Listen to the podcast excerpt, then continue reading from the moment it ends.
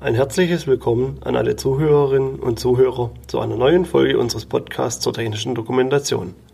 Mein Name ist Florian Schmieder und ich bin bei der GFT Akademie verantwortlich für den Bereich der technischen Dokumentation. Wir werden uns heute mit dem Thema Marktüberwachung beschäftigen. Auf der diesjährigen TECOM gab es hierzu einen Vortrag vom Referenten Jens Uwe Heuer-James, einem Anwalt, der sich um die rechtlichen Themen der TECOM kümmert und entsprechend ein Experte beim Thema Recht im Zusammenhang mit der technischen Dokumentation ist. Wie alle Folgen dieser Reihe setzt auch diese Folge kein Wissen aus den anderen Folgen unseres Podcasts voraus. Sie sollten sich jedoch im Themengebiet der technischen Dokumentation auskennen, um alles im Detail verstehen zu können.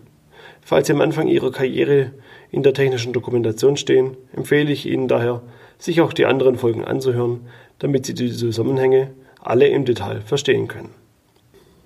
Bevor ich mit dem eigentlichen Thema beginne, noch zwei allgemeine Dinge. Wie Sie vielleicht bereits festgestellt haben, ist diese Folge etwas später erschienen als normal. Dies liegt daran, dass ich die letzten Tage in Österreich unterwegs war, um Vororttermine für Projekte bei Kunden wahrzunehmen. Dabei stand leider keine Zeit für die Aufnahme der neuen Folge zur Verfügung, weshalb sich die Veröffentlichung etwas verzögert hat. Zum anderen möchte ich noch etwas Wichtiges hervorheben. Diese Folge stellt eine Zusammenfassung und Interpretation des Vortrags dar, um das Wichtigste aus dem Vortrag festzuhalten. Ergänzt wurde das Ganze durch meine eigene Recherchearbeit. Es ist meine eigene Interpretation und Meinung, auch bezüglich der Schlussfolgerung. Diese Klarstellung ist mir an dieser Stelle wichtig. Bevor wir uns mit der Marktüberwachung und Beispielen beschäftigen, möchte ich kurz auf die Marktüberwachung selbst eingehen. Wann wird diese beispielsweise tätig und welche Maßnahmen darf sie ergreifen? Fangen wir damit an, ab wann sie tätig wird und eventuell bei einem Unternehmen vor der Tür steht. Der erste Grund könnte sein, dass das Unternehmen angezeigt wurde. Dies kann übrigens jeder tun. Es gibt eine Möglichkeit, eine Anzeige anonym abzugeben. Wie bereits erwähnt, steigt die Anzahl an Anzeigen aufgrund des UWGs. Unternehmen werden inzwischen öfters von Mitbewerbern und Marktbegleitern wegen unlauterem Wettbewerb angezeigt. Ein beliebter Grund hier ist dabei eine schlechte oder fehlende Betriebsanleitung.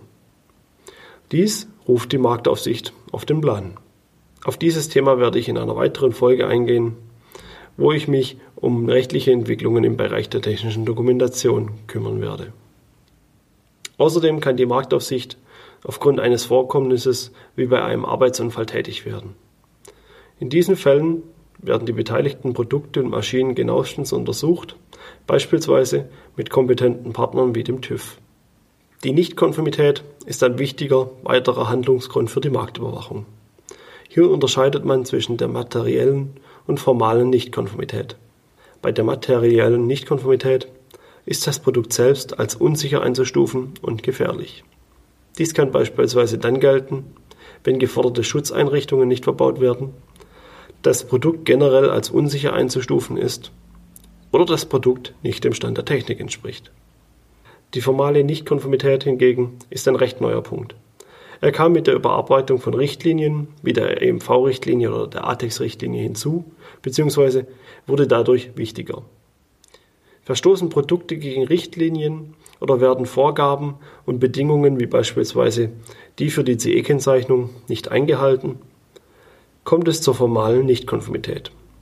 Diese steht einem technischen Defekt in nichts nach und bevollmächtigt die Marktaufsicht ebenfalls geeignete Maßnahmen zu ergreifen. Diese geeigneten Maßnahmen treten immer dann auf, sobald die Marktaufsicht gegenüber einem Hersteller tätig wird. Das Interessante an diesen Maßnahmen ist, dass sie nicht genauer definiert werden und die entsprechenden Behörden einen Ermessungsspielraum haben, der verhältnismäßig sein muss. Eine genauere Definition dieser Maßnahme ist nicht festgelegt, um die Behörden nicht handlungsunfähig zu machen oder einzuschränken. Sie können daher von Nachbesserung über Produktrückruf bis hin zum Verkaufsstopp alles festlegen. So liest man beispielsweise häufiger über Rückruf oder Umtauschaktionen für Lebensmittel. Auch diese Aktionen werden meist zusammen mit der Marktaufsicht beschlossen. Da es in diesen Beispielen um Lebensmittel und Gesundheit von Menschen geht, sind die entsprechenden Maßnahmen in der Regel recht drastisch, was natürlich auch so richtig ist. Jedoch kann so etwas auch mal nach hinten losgehen. In den 80er Jahren gab es die sogenannte Flüssigei-Affäre, wo das Regierungspräsidium Stuttgart unbegründet vor den Produkten der Firma Birkel öffentlich gewarnt hatte. Der Hersteller klagte auf Schadensersatz und erhielt als Entschädigung 12,8 Millionen Mark. Jedoch war das Image des Unternehmens danach sehr stark geschädigt. Dasselbe gab es vor ein paar Jahren beim Hersteller Koppenrad und Wiese. Dort fiel der Verdacht unbegründet auf eine Tiefkühltorte, nachdem ein elfjähriges Mädchen an einer Bakterieninfektion gestorben war. Vielleicht sind genau diese Fälle der Grund, warum man von der Marktüberwachung eher selten etwas hört. Die Angst davor, von Herstellern verklagt zu werden, könnte zu tief sitzen. Denn wenn ich unsere Kunden nach der Marktüberwachung frage, bekomme ich in der Regel keine Antwort bzw. es gab nie einen Vorfall. Auch in Recherchen habe ich selten Informationen gefunden, dass Produkte gerade aus dem Maschinen- und Anlagenbau von ihr zurückgerufen oder der Vertrieb durch sie gestoppt wurden. Und gerade dies ist für mich ein interessanter Widerspruch. Wir haben es vorhin davon gehabt, dass die Marktaufsicht bei bestimmten Vorkommnissen tätig werden muss. Und dennoch habe ich zu oft katastrophale Betriebsanleitungen, unsichere Maschinen und ungültige CE-Kennzeichnungen gesehen. Oder bei Nachfrage bezüglich einer Risikobeurteilung ein Schulterzucken bekommen. Daher kam mir auch bereits häufiger die Frage in den Sinn, inwieweit die Marktüberwachung überhaupt noch funktioniert oder um es einfach auszudrücken, wie hoch das Risiko ist, dass die Marktüberwachung bei Unternehmen vor der Tür steht und mit einem Vertriebsstopp droht, wenn sie nicht sofort eine Betriebsanleitung zu Produkt XY vorgelegt bekommt. Wie der Vortrag mir aufzeigte, scheint es sich hierbei tatsächlich um ein Problem innerhalb Deutschlands zu handeln. Man könnte die beiden genannten Falschmeldungen als Grund ansehen. Wie es scheint, hat die Marktaufsicht nicht mehr den Mut, auf Fälle öffentlich zu reagieren oder ist nur noch begrenzt handlungsfähig. Vielleicht sind sie auch unterbesetzt und es ist dadurch nicht alles möglich zu prüfen. Auch die Unterstellung der Marktaufsicht unter die einzelnen Bundesländer scheint sie in ihrer Handlung etwas einzuschränken. Ich komme zu dieser recht harten Schlussfolgerung, da uns im Vortrag ein Beispiel gezeigt wurde, was mich in Bezug auf die Marktaufsicht entsetzt hat. Das Beispiel war selbstverständlich anonymisiert. Ich möchte es hier, für Sie, liebe Zuhörer, kurz zusammenfassen. Es gab vor ein paar Jahren bei einem Papierhersteller einen tödlichen Unfall. Ein Mitarbeiter wird zwischen einem Rollenhalter und einer ca. zwei Tonnen schweren Papierrolle eingeklemmt, herumgeschleudert und erleidet tödliche Verletzungen. Kriminalpolizei, TÜV und Marktaufsicht sind schnellstens vor Ort. Die Maschine, die den tödlichen Unfall hervorgerufen hat, wurde durch ein namhaftes deutsches Unternehmen umgebaut und die CE-Konformität bescheinigt. Den ganzen Ablauf selbst kürze ich hier nun ab. Er wurde im Vortrag komplett dargestellt. Ich glaube aber, er ist für unsere Folge nicht weiter wichtig. Das Resultat hingegen schon. Als Resultat kam bei diesem tragischen Fall heraus, dass die CE-Konformität korrekt ist und der Mitarbeiter gegen betriebliche Arbeitsanweisungen verstoßen hat. Jedoch würde eine Risikobeurteilung seitens des Herstellers bzw. des Umbauers der Maschine benötigt, um den Fall im Detail klären zu können. Da dieser in einem anderen Bundesland sitzt, wurde der Fall an die dort zuständige Marktaufsicht übertragen. Die Risikobeurteilung wurde oder konnte von der zuständigen Marktaufsicht nicht eingefordert werden. Ob es entsprechende Maßnahmen gegen den Hersteller dafür gab, ist unklar. Der Betreiber wurde nicht mehr weiter informiert oder hinzugezogen. Der Fall wurde quasi trotz eines Toten zu den Akten gelegt. Dieses krasse Beispiel zeigt, dass selbst ein Todesfall zwar die Marktaufsicht beim Betreiber auf den Plan ruft, aber es nicht bedeuten muss, dass der Hersteller zur Haftung gezogen wird. Ein anderes Beispiel betrifft die Niederlande. Hier läuft seit 2010 seitens der Europäischen Union ein Vertragsverletzungsverfahren wegen fehlender Marktüberwachung. Die Niederlande haben den größten Hafen in Europa, kontrollieren die dort angelieferten Waren jedoch nur unzureichend. Dies ist der EU im Zuge einer Überprüfung von Feuerzeugen aufgefallen, bei der festgestellt wurde, dass 97 Prozent aller importierten Feuerzeuge die Anforderungen aus Normen und Richtlinien nicht einhalten. Anhand der ganzen Beispiele stellt sich die Frage, funktioniert die Marktüberwachung noch so, wie sie soll?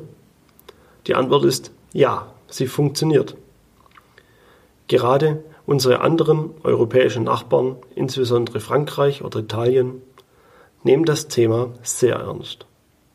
Hier droht die Marktaufsicht sehr schnell mit Vertriebsverboten oder dem Produktrückruf. Im Vortrag gab es ein Beispiel bezüglich einer Wurstschneidemaschine, die nach Frankreich exportiert wurde. Im Zuge der Arbeit an der Maschine verletzte sich eine Mitarbeiterin leicht an dieser und meldete dies entsprechend als Arbeitsunfall. Die französische Berufsgenossenschaft prüfte das Produkt genauestens und stellte Mängel in der Bedienungsanleitung fest. Auch ein Softwarefehler, der die Sicherheitsabschaltung möglicherweise deaktivieren könnte, wurde gefunden. Beides wurde an die Marktaufsicht weitergeleitet. Diese meldete sich beim Hersteller mit der umgehenden Aufforderung der Sachaufklärung. Sollte die Aufklärung unzureichend sein, drohte die Marktaufsicht mit einem unmittelbaren Rückruf aller sich im Markt befindlichen Geräte und der Anbringung eines Hinweises auf der Internetseite des Herstellers, der vor dem Gebrauch dieser gefährlichen Produkte warnen sollte. In einem Gespräch zwischen dem Hersteller und der Berufsgenossenschaft konnten die technischen Fehler geklärt und festgestellt werden, dass der Softwarefehler keine gravierenden Auswirkungen haben kann. Dies wurde der Marktaufsicht weitergegeben. Bleiben also nur noch die Mängel in der Bedienungsanleitung. Hier forderte die Marktaufsicht vom Hersteller eine sofortige Nachbesserung und den Nachweis, dass die neue Anleitung an alle Kunden zur Verfügung gestellt wird, die das Produkt bereits gekauft haben. Obwohl im Vortrag keine Summen genannt wurden, können Sie sich, genauso wie ich, bestimmt vorstellen, wie viel Geld dieses ganze Prozedere gekostet hat. Auch der Nachweis, dass alle Kunden die neue Anleitungen erhalten haben, ist schwer und kann große Kosten verursachen. Hier müssen die Prozesse im Unternehmen sauber und klar festgelegt sein, damit überhaupt nachvollziehbar ist, wer alles das Produkt gekauft hat. Im Vortrag gab es noch weitere Beispiele für die EU, die ich hier nun nicht mehr aufführen werde. Ich glaube, das Beispiel hat gut gezeigt, dass die Marktüberwachung bei unseren Nachbarn besser funktioniert als bei uns. Kommen wir nun von der EU zur weltweiten Marktüberwachung. Etwas, was mich sehr überrascht hat und womit ich selbst nicht gerechnet hätte. Nur um es vorab klarzustellen, es gibt keine Marktüberwachung, die weltweit agiert. Jedoch reden die Marktüberwachungen miteinander bzw. betrachten auch andere Märkte und deren Geschehnisse. So gab es ein Beispiel, wo japanische Märkte etwas bei der Marktüberwachung in den USA entdeckt hatten. Dort wurden Fehler in einem Produkt festgestellt, das prinzipiell zu Unfällen oder Verletzungen führen konnte. Die Hersteller wurden entsprechend angewiesen nachzubessern. Die Japaner haben dies gesehen und kurzerhand dasselbe in ihrem Markt veranlasst. Alle Hersteller und Vertreiber mussten ihre Produkte entsprechend prüfen und nachweisen, dass der Fall aus den USA nicht eintreffen kann. Sollte dies nicht geschehen, wurde mit Verkaufsstopp und Rückrufaktion gedroht. Jetzt haben wir viele Beispiele erläutert, um ein Fazit zu ziehen. In Deutschland scheint die Marktüberwachung nicht sonderlich stark durchzugreifen. Hier überwiegen die negativen Beispiele, wo seitens der Marktaufsicht zu wenig oder falsch gehandelt wurde. Als Hersteller, der nur innerhalb Deutschlands seine Produkte vertreibt, muss man nicht sonderlich große Angst vor der Marktaufsicht haben. Anders ist es, wenn man sich das Ausland ansieht. Hier besteht ein wesentlich größeres Risiko, dass eine Marktüberwachung eingreift und Maßnahmen verhängt. Die einzelnen Marktüberwachungen kommunizieren miteinander und schnell können Vorkommnisse weltweit Wellen schlagen, wenn man sich das Beispiel mit den USA und Japan anschaut. In diesem Zuge ist gerade die formale Nichtkonformität nicht zu unterschätzen und muss entsprechend ernst genommen werden. Hier können bereits aus kleinen Fehlern große Folgen entstehen, gerade wenn man mehrere Länder mit ähnlichen oder gleichen Rahmenbedingungen exportiert. Sollte man beispielsweise innerhalb der EU seine Produkte verkaufen, aber nicht die Betriebsanleitung in allen Sprachen übersetzen, geht man ein großes Risiko ein. Fällt dies in einem Mitgliedstaat auf, werden auch die rechtlichen Staaten prüfen, ob die Anleitung in ihre Sprachen übersetzt wurden. Das Ganze wird sich noch zukünftig verschärfen, da die Europäische Kommission gerade eine Marktdurchsetzungsverordnung erarbeitet, wo die Überarbeitung der Marktüberwachung eine zentrale Rolle spielt. Sobald diese Verordnung umgesetzt wurde, muss mit vermehrten Prüfungen bezüglich Anleitungen und der formalen Nichtkonformität gerechnet werden, da die Kommission gerade deshalb die Verordnung überarbeitet. Vermutlich wird die neue Verordnung 2022 oder um den Dreh dort veröffentlicht. Zu guter Letzt noch ein Hinweis, wie Sie mit dem ganzen Thema umgehen können. In den Beispielen, die gut für den Hersteller ausgegangen sind, hat sich gezeigt, wie wichtig die Qualitätskontrolle für technische Dokumentation, Produktkennzeichnung, Konformitätserklärungen und Zertifikate sind. Stellen Sie sich hier gut auf und halten Sie sich an Normen, Richtlinien und Gesetze. Kennzeichnen Sie Ihre Produkte sorgfältig und strukturieren Sie die Produktbeobachtung und Produktnachverfolgbarkeit. Dann werden Sie mit der Marktaufsicht keine oder nur wenig Probleme haben, egal in welchen Ländern Sie tätig sind. Wir sind nun wieder am Ende des heutigen Podcasts und somit am Ende unserer Folge. Ich hoffe, Ihnen hat diese Folge gefallen. Nächste Woche geht es mit weiteren aktuellen Themen von der TECOM weiter. Sollten Sie Anregungen oder Fragen zu dem Thema haben, Schreiben Sie diese bitte in die Kommentare oder lassen Sie uns diese per E-Mail zukommen. Ich freue mich schon auf die nächste Woche und hoffe, Sie sind auch wieder mit dabei. Herzlichen Dank fürs Zuhören. Bis zum nächsten Mal.